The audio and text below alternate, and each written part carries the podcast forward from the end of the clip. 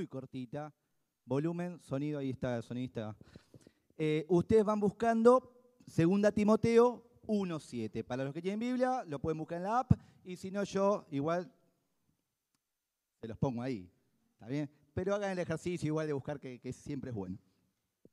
Y hoy vamos a hablar, iba a hablar de otra cosa, pero esta semana me encontré con dos personas, una que no veía hace mucho tiempo y con quien me toca hacer eh,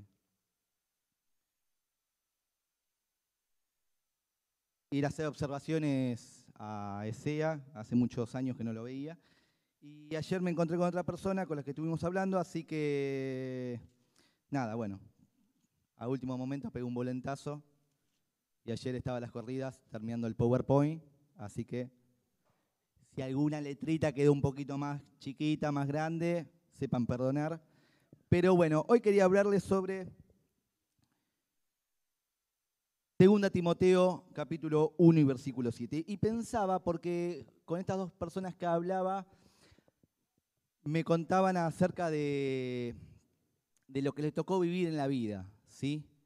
Y, y son personas marcadas, todos somos en verdad, personas marcadas por el dolor y porque alguna vez nos lastimaron, nos dijeron algo que no nos tenían que decir y, crearon marcas y heridas en el corazón. Y saben que cuando nosotros vamos heridos en la vida y no tenemos recursos para poder afrontar esas heridas, nuestra vida se hace bastante eh, penosa, bastante triste. Pero tenemos la gracia de Dios para aquellos que alguna vez nos encontramos con Jesús y entró en nuestra vida ¿sí? de una manera sobrenatural, de una manera transformadora.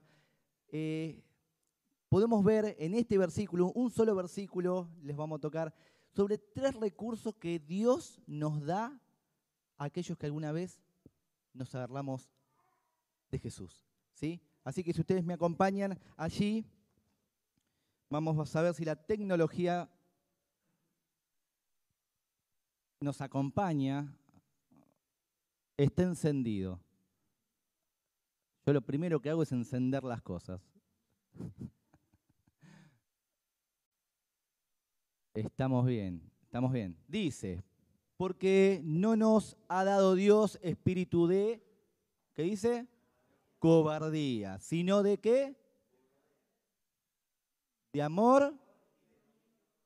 Muy bien, dice, porque Dios no nos ha dado espíritu de cobardía, sino de amor, poder y dominio propio. Y hoy yo quiero hablarte sobre estas tres cosas, el poder de Dios, el amor de Dios y el dominio propio. Tres cosas que vienen de Dios para nuestra vida y para poder afrontar las dificultades, las crisis y todo lo que tenemos que transitar durante el día, todos los días, ¿no?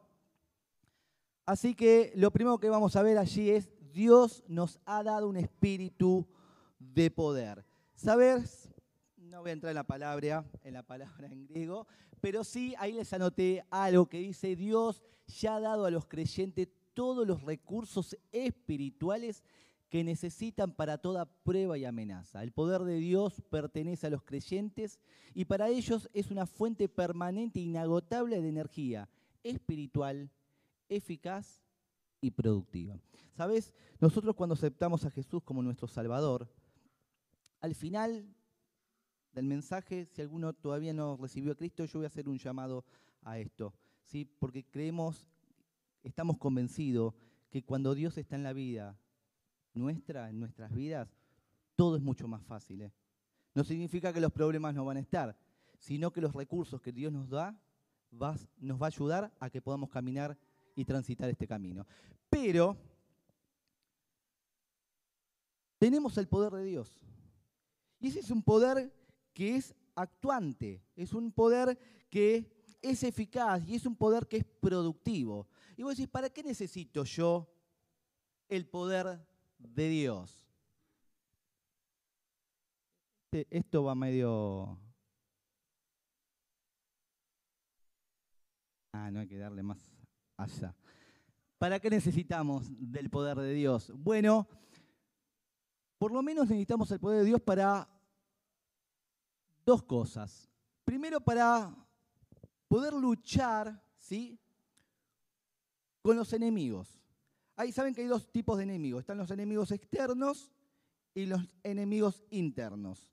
Los externos, la palabra de Dios, los muestra quiénes son. Satanás, ¿sí? Siempre nos está queriendo poner el palo en la rueda, ¿sí? El mundo, que está manejado por Satanás, que es el sistema. Nosotros los creyentes estamos eh, sumergidos, vamos hacia allá y todo el mundo va hacia allá. El sistema es con una de las cosas que tenemos que luchar. Ayer hablaba con un muchacho y me decía, no sabes lo que cuesta eh, no hacer aquello que no conviene. Y yo le compartía que, en el trabajo, eh, yo los compañeros que tenían, que no eran cristianos, eh, se, llevaban, se llevaban cosas del trabajo. Y, era, y se las justificaban las cosas encima, porque dice, bueno, si me paga poco yo me llevo cable. Bueno. Y qué difícil, ¿no? Es no mezclarse y no hacer aquello que no conviene. De hecho, ustedes saben que si nosotros no tuviésemos a Cristo en el corazón y no tuviésemos ese poder que actúa en nuestra vida, nosotros haríamos lo mismo, porque en nuestra naturaleza está hacer lo malo. Dice el texto, no hay justo ni a un uno, no, no hay quien quiera hacer el bien, quien busque lo bueno. No está en nosotros, somos personas caídas, con naturalezas caídas. Entonces el deseo nuestro es hacer lo malo. Alguno dirá, bueno, bueno, pero yo soy un buen vecino, un buen codo, yo no soy de, robar. Bueno, pero todos tenemos malos pensamientos. Todos para zafar en algún momento que nos pusieron entre la espada y la pared, y la pared mentimos. Porque si no quedamos expuestos. Ahora, dice allí Efesios 6:10, por lo demás, hermanos míos, fortaleceos en el Señor y en el poder de su fuerza. Vestidos de toda la armadura de Dios para que podamos estar firmes contra las acechanzas del diablo. ¿Sí? Somos fortalecidos en el Señor, fortalecidos. El poder de Dios actúa en nuestra vida para que nosotros podamos decirle no a Satanás, no al sistema. Pero el enemigo más difícil de todos, ¿sabes cuál es? El interno, el nuestro, la carne contra el que luchamos, ¿no? Yo puse algunas ahí, ¿no? A veces con la duda, a veces con el sentido de culpabilidad, a veces con los malos hábitos. Muchas veces, que después vamos a tomar y lo vamos a retomar esto, con la falta de pedir perdón o de perdonar. En esta semana hablaba con estas personas y les costaba mucho, ¿saben qué? Perdonar familiares, heridos, porque habían dejado marcas en sus vidas. Dos personas creyentes, ¿eh? pero les costaba este tema.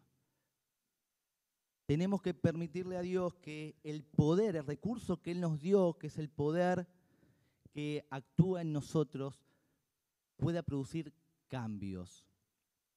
Pero aparte ese mismo poder procura Dios capacitarnos para que podamos amarle y servirle mejor, rendirnos a su voluntad, Saben, nosotros somos personas que no nos cuesta eh, rendir la voluntad nuestra, la voluntad de Dios. Siempre nosotros hablamos en el grupo de crecimiento que digo a continuación, un gran grupo, este miércoles fue un gran grupo. Nosotros nos juntamos todos los miércoles, casi 10 de la noche. Yo la verdad no, no voy con muchas ganas, a, presentarme, pero cada vez que termina, cada vez que termina, me voy con el corazón lleno. No, no voy con mucha ganas, no porque no quiera verme con el grupo, porque a las 10 de la noche ya estamos todos fusilados.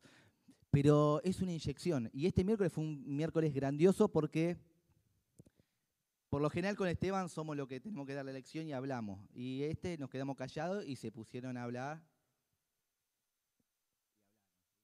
muy contentos nosotros por eso, porque eh, nos edifica, nos edifica ver cómo Dios, el poder de Dios actúa en la vida de las personas. Y, eso mismo que hacen nosotros, lo hacen otros. Y de eso se trata esta, la vida cristiana al final.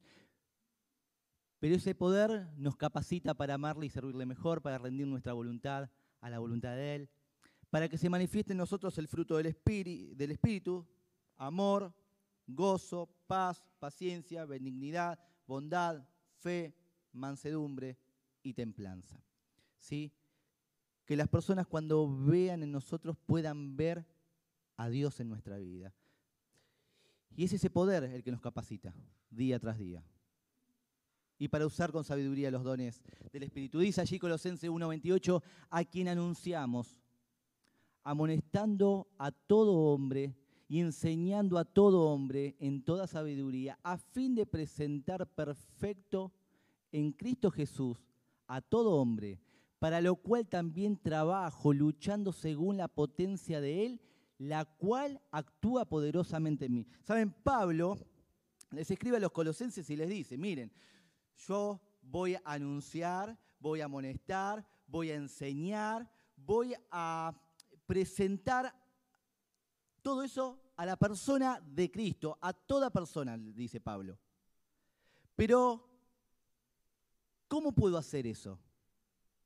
Bueno, ahí dice, según la potencia de Él, la cual actúa poderosamente en mí. Esos cuatro puntos que le puse están todos resumidos en ese versículo. El poder de Dios actuando en tu vida y en mi vida. Mira, yo no sé qué pensás vos, pero yo cuando miro hacia atrás el pasado y las cosas que a uno le tocó vivir, indudablemente no me queda otra cosa que decir, gracias Dios, porque tu poder me acompañó. Porque si dependiese de mí, de mis fuerzas, yo no puedo. Pero fue tu poder actuando en mi vida. Y Dios no nos dio un espíritu de cobardía. ¿Saben que la palabra cobardía que aparece en el versículo ahí, que leímos al principio, es una, es una palabra que no tiene que ver tanto con con el temor reverente, con el miedo ese que, nos protege. Vieron que, hay miedos buenos, ¿no? Son, son, todos los miedos son malos. Si vos tenés miedo a meter la mano en el fuego, bueno, eso es un, miedo que te ayuda a? A que no te quemes.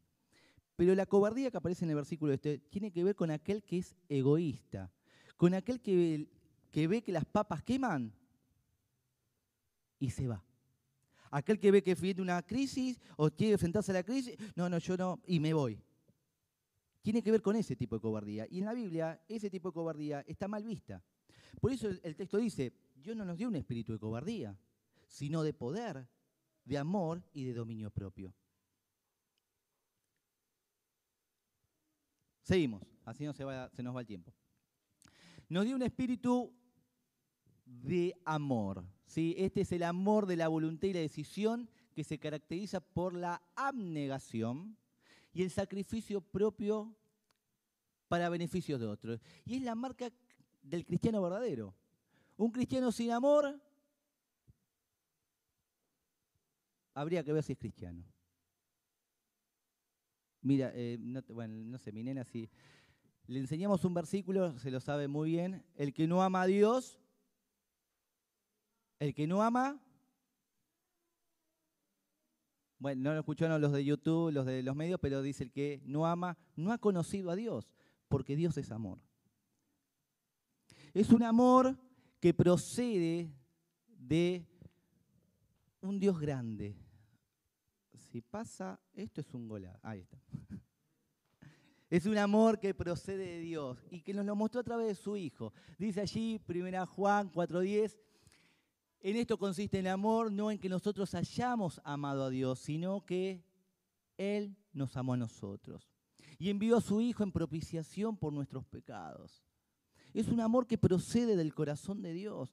Y saben que el amor, nosotros siempre cuando nos viene a la cabeza el amor, pensamos en el sentimiento del amor. Sí, en la Biblia está bastante lejano al concepto que nosotros tenemos sobre el amor. Nosotros decimos que el amor es un sentimiento, pero la Biblia cuando expresa sobre el amor no tiene que ver con un sentimiento. Tiene que ver, que afecta al sentimiento, ¿sí? Pero tiene que ver con una decisión de cuidado, de protección y de entrega. Si ustedes estudian el amor, de hecho, eh, Josh McDowell tiene, tiene un libro, está muy bueno, y tres cosas que marca El amor tiene que ver con la entrega, con el cuidado y con la protección. Y ese amor ¿sí? que está en nosotros es un amor que procede de Él. Y tiene un plan Dios con respecto a ese amor que está en nosotros para nuestra vida. Dice allí 1 Juan 4.9, en esto se mostró el amor de Dios para con nosotros en que Dios envió a su Hijo unigénito al mundo con un propósito. ¿Qué dice allí? Para que vivamos por Él. Está medio chico, ¿no? Y medio oscuro. La próxima metemos en blanco los, los, los PowerPoint. Para que vivamos para Él. Así que un día nos encontramos con la maravillosa persona de Cristo, entra en nuestra vida. ¿Sí? Y no solo tenemos el recurso del poder para que cambien cosas en nuestra vida, sino que aparte pone amor que procede de Él. Y esto es maravilloso, porque es un amor que, que nos, es muy práctico, es muy práctico. Nos ayuda a amar a Dios sobre todas las cosas. Primero, si nosotros fue, por nosotros es, no amamos a Dios. ¿eh? Nosotros no nos nace amar, apenas amamos al que tenemos al lado. Que según cómo nos levantamos, lo amamos. Pero el amor de Dios nos ayuda a poder amar a Dios sobre todas las cosas. Pero algo muy importante que yo les puse ahí es que nos ayuda a amar su santa palabra. Vivimos en un mundo y sobre todo en estos tiempos, ahora en el otro punto después lo vamos a ver, yo no sé si les pasa a ustedes, pero yo me encuentro que todo el mundo ahora es cristiano. Y yo dije, pucha, che, ahora son todos cristianos. Vamos, gloria a Dios. Pero cuando voy después a la Biblia, encuentro que en los últimos tiempos, serán pocos los fieles, los cristianos verdaderos. De hecho, en el cielo, eh, cuando lleguemos a la presencia del Señor, muchas personas consideradas cristianas, le van a decir a Dios, pero Señor, vos me tenés que dejar entrar al cielo. Y Dios le va a decir, ¿por qué? Y yo, porque hice milagros, eché fuera demonios, hicimos un montón de cosas para la obra del Señor. Y dice, mira, yo nunca los conocí, les va a decir el Señor. Nunca los conocí. Así que uno puede venir a la iglesia, pero eso no significa que seamos cristianos. El cristiano se caracteriza porque el amor de Dios está en él. Lo ama sobre todas las cosas. Ama su palabra y vivir de acuerdo a la palabra. Aunque muchas veces eso nos es contrario a nosotros. Porque vos decís, uh, mira lo que me dice, tengo que cambiar esto. Y eso no me gusta. Pero si amas a Dios sobre todas las cosas, vas a amar su palabra. Por último, vas a amar la obra. Hay un texto que yo les puse ahí. Dice, por tanto, todo lo soporto por amor de los escogidos. Pablo le dice, para que ellos también obtengan la salvación que es en Cristo Jesús con gloria eterna. Pablo lo tuvo que soportar. ¿eh? Había gente que predicaba para que le hagan más mal a él. Soportaba. ¿Saben para qué? Porque amaba a Dios sobre todas las cosas, amaba su palabra y amaba su obra. Pero vamos al punto que que quiero que veamos hoy y con eso vamos a terminar. Si pasa esto, tenemos que buscar uno con mejor señal todavía. Ahí va. Bueno, y antes, antes de pasar al punto que seguimos, es este. Y me pareció importante porque tiene que ver con el amor puesto en práctica. Les puse Amor a nuestra familia, amor a nuestros hermanos en la fe, amor por los inconversos, por aquellos que no conocen a Cristo, pero amor a nuestras familias. Mira, dice Efesios 4:32, antes sed benignos. Benignos quiere decir bondadosos, ¿sí? Buenos. Los unos con los otros, misericordiosos, perdonándonos unos a otros como Dios también nos perdonó a nosotros en Cristo. Y puse el de la familia. Este es un versículo que aplica para, para amar, amar al prójimo. Pero pensaba en la familia. ¿Saben que perdonar a las personas que nos hirieron en el pasado, es la muestra de que Dios y que el amor de Dios está en nosotros. Yo sé que es difícil perdonar, ¿eh? es difícil perdonar. Pero si el amor de Dios está en vos y en mí, tenés que entender una verdad bíblica, que un día cada uno de nosotros nos acercamos a Dios pidiendo perdón. Y no hay ningún, ninguna falla que el prójimo, que aquel familiar, que aquel ser querido pueda hacer que sea más grande que la espalda que yo le di a Dios. Ese es el pecado más grande. Y cuando yo le dije, Dios, perdóname, Él me perdonó. Así que, si el amor de Dios está en mi vida, tengo que pedirle el poder, la valentía, esa para poder decir, Señor, que tu poder actúe en mi vida de una manera en que yo pueda confrontar a la persona, aquella que me hizo daño, y pedirle perdón, porque quiero que en mí esté tu amor, esté tu amor. A nuestros hermanos ayudando y a nuestro prójimo, aquellos que se pierden, tenemos que buscarlos y amarlos. Hay un texto muy lindo allí en Romano, porque todo aquel que invocara el nombre del Señor será salvo.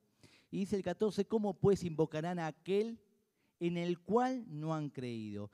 ¿Y cómo creerán en aquel de quien no han oído?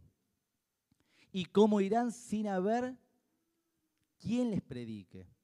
Dice, ¿y cómo predicarán si no fuesen enviados? Como está escrito, cuán hermosos son los pies de los que anuncian la paz, de los que anuncian las buenas nuevas. Estamos comprometidos delante de la presencia de Dios de llevar el mensaje de salvación a los perdidos. Pero el último punto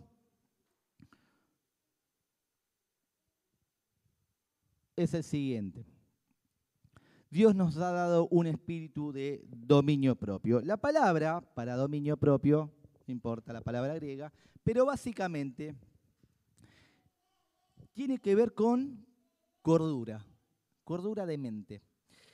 Yo les anoté ahí, se refiere a una mente disciplinada que mantiene sus prioridades en orden. Es lo opuesto del temor y la cobardía que generan desorden y confusión. Es una mente sana. Dios nos ha dado ¿sí? recursos para tener una mente sana. Y saben que una mente sana es una mente bíblica. Y en este punto es el que más me interesa que hoy te puedas llevar. ¿Sí? Tenemos un espíritu que Dios nos dio poder para que nuestra vida viva una vida con poder, viva una vida llena de amor. Pero para que eso suceda tenemos que tener una mente bíblica. ¿Y por qué vamos a tener una mente bíblica? ¿Por qué es tan necesaria? Bueno, primeramente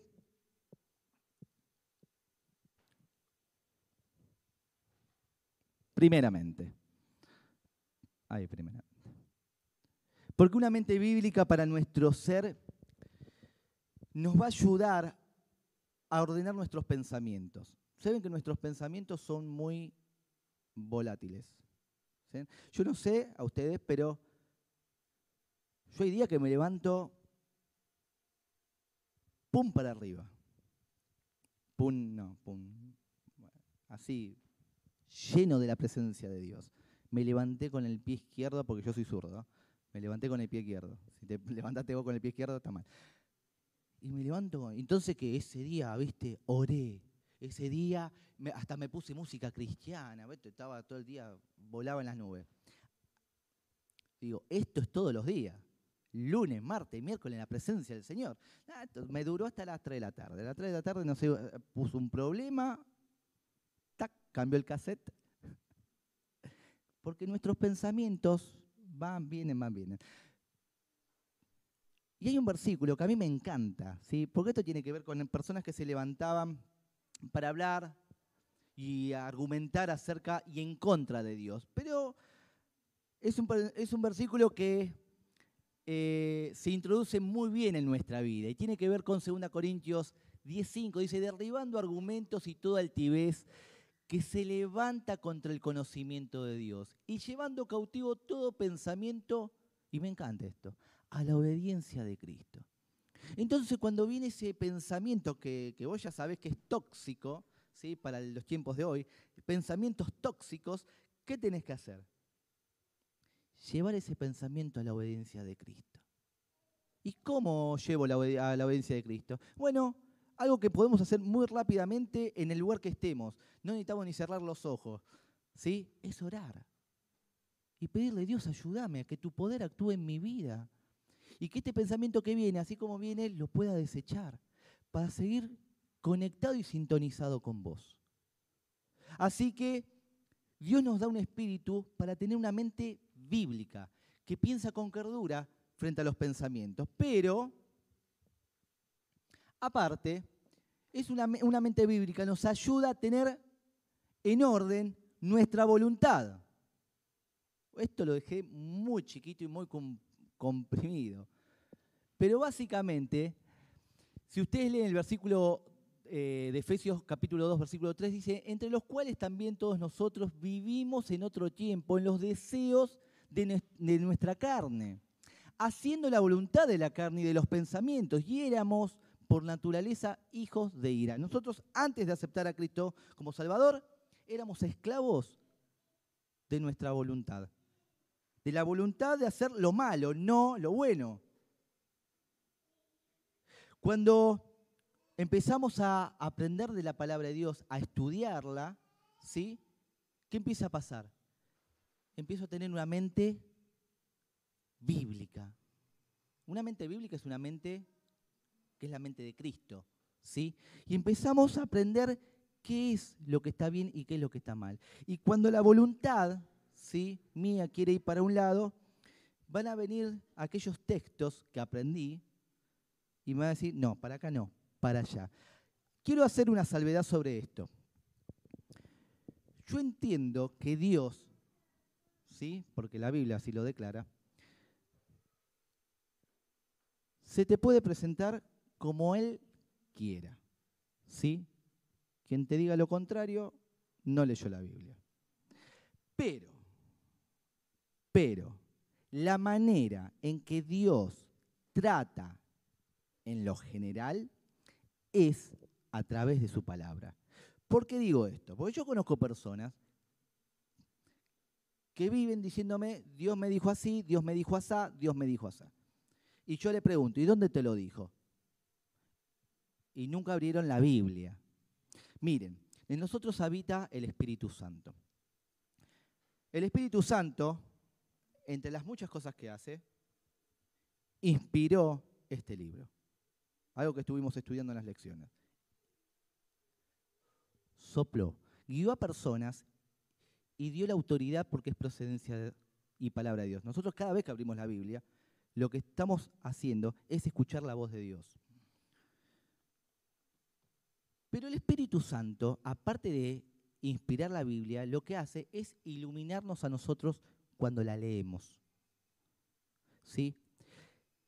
la manera en que Dios actúa, en que nos habla, sí, es a través de la palabra. No significa que no pueda haber otras maneras, porque nos habla a través de un hermano, a través de un mensaje, sí, claro que sí. Pero la manera general es a través de la palabra. Y nosotros tenemos, para tener una mente bíblica, tenemos que estudiar la Biblia. Si no estudiamos la Biblia, si no abrimos la Biblia, bueno, vamos a empezar a decir cualquier disparate, ¿sí? Y a manejarnos por la vida de manera desordenada.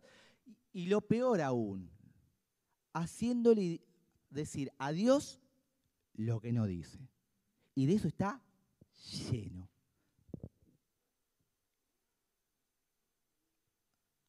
Por último, Dios nos ha dado un espíritu de dominio propio, cordura, de tener una mente bíblica para nuestras emociones. Las emociones, yo no sé, sé que algunos son un poquito más más freezer, ¿sí? Yo soy, yo soy emoción. Yo, veo una propaganda que tiene algo motivo, lloro. ¿Qué quieren creer? Yo, lloro. Un día, yo, esto lo conté, un día estaba en casa mirando eh, una película de Disney Les cuento esto para distenderlos un poquito, ya terminamos. Estaba viendo una película La Bella y la Bestia, el, dibujito La Bella y la Bestia, no la película nueva que está ahora. Y estaba frente al sí la computadora. Y entró Matías, mi, mi mejor eh, amigo, mi hermano, entra así, la puerta siempre de mi casa siempre abierta, ¿no? Entró y cuando entra a la pieza me dice, Pablo, y yo me di vuelta y estaba así como, como mujercita llorando, quebrado porque pobre la bestia, era, era bestia. Así que soy un tipo muy emocional. Eso nos juega en contra los emocionales porque, bueno, los emocionales somos así. Pero cuando empezamos y aprendemos a tener una mente bíblica, el pensamiento, la voluntad, las emociones se ordenan. Y ahí le puse dos cosas nada más, controlar las pasiones desenfrenadas, cuando vienen los deseos y las pasiones. Eh, Pablo le dice a Timoteo, huye de las pasiones juveniles. ¿Sí? Cuando vienen los deseos, pasó la chica. Bueno, saber, tener una mente bíblica es saber ordenar las emociones y alimentar y fortificar los sentimientos que son sanos, porque hay sentimientos que sí son sanos, que están en nosotros. Hay cosas que hay buenas en nosotros, eh, que nos enseñaron, que nos nutrieron. Hay que potenciarlas. Lo que tenés, potencialo. Lo que está malo, hay que sacarlo, poco a poco, porque cuesta. Así que hoy quería compartirles simplemente estas tres cosas. ¿sí? Dios nos ha dado un espíritu no de cobardía, ¿sí? no para que nos salgamos huyendo como ratas, sino para darnos un espíritu de poder, que es un poder actuante, eficaz y productivo, un espíritu de amor, la marca distintiva de un cristiano, y un espíritu de dominio propio, ¿sí? Para tener una mente bíblica. Si vos nos visitas por primera vez o si nos estés escuchando por medio de las redes por primera vez, nosotros queremos decirte como iglesia la importancia de que Dios esté en nuestra vida. Y la única manera para que Dios esté en nuestra vida, Dios estableció un solo medio. No es porque seamos buenos tipos y hagamos buenas obras, no es porque nos vayamos a Luján de rodilla. Andate, eh, capaz un buen ejercicio. Así te van a quedar las rodillas igual. Andate mejor en bicicleta o en caminando que mejor. Pero no es por obras. Porque si fuese por obras, un día te vas a encontrar en la presencia de Dios y vas a decirle, bueno, pero yo fui un buen hombre. Y Dios estableció cuál era el medio. Y el medio es el medio más sublime que puede haber, que es la persona de Cristo. Dice la palabra de Dios que si nosotros nos reconocemos como pecadores y aceptamos que Jesús murió por nuestros pecados y resucitó para darnos vida eterna, inmediatamente cuando hacemos eso, el trino Dios, el trino, Padre, Hijo y Espíritu Santo, habitan en nuestra vida. Y ya contamos con todos estos recursos para poder vivir una vida feliz. Porque al final Dios lo que quiere es que vivamos una vida feliz. ¿eh? No significa que nos vamos a pasar pruebas o, dificultades, pero quiere que la, llevemos una vida plena, plena que lo glorifica. Así que yo les voy a pedir a todos que bajemos las cabezas. Y si vos nos estás escuchando por primera vez y te querés encontrar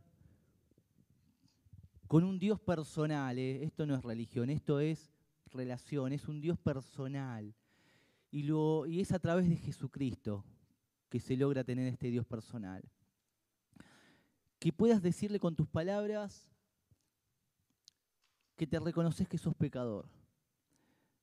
Que reconoces que, hasta ahora viviste la vida como, como vos creías, pero que hoy te das cuenta y te querés poner en concordancia con lo que dice la palabra de Dios. Que todos somos pecadores y que la única manera de poder tener a ese Dios y todos los recursos que Dios nos da para poder vivir esta vida es a través de la persona de Cristo. Así que decirle con tus palabras, yo reconozco que soy un pecador y quiero que Jesús entre en mi corazón, entre en mi vida para que lo cambie todo.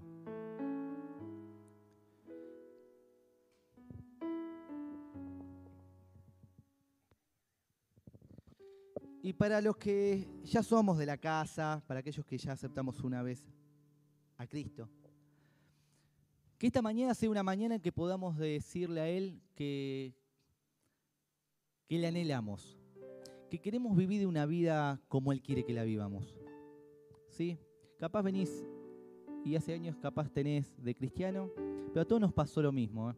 Siempre nos pasa en algún momento de la vida de que andamos medio, pinchados, medio ahí con, con el tanque, con el, cuando se prende el LED, la lucecita que estás en reserva.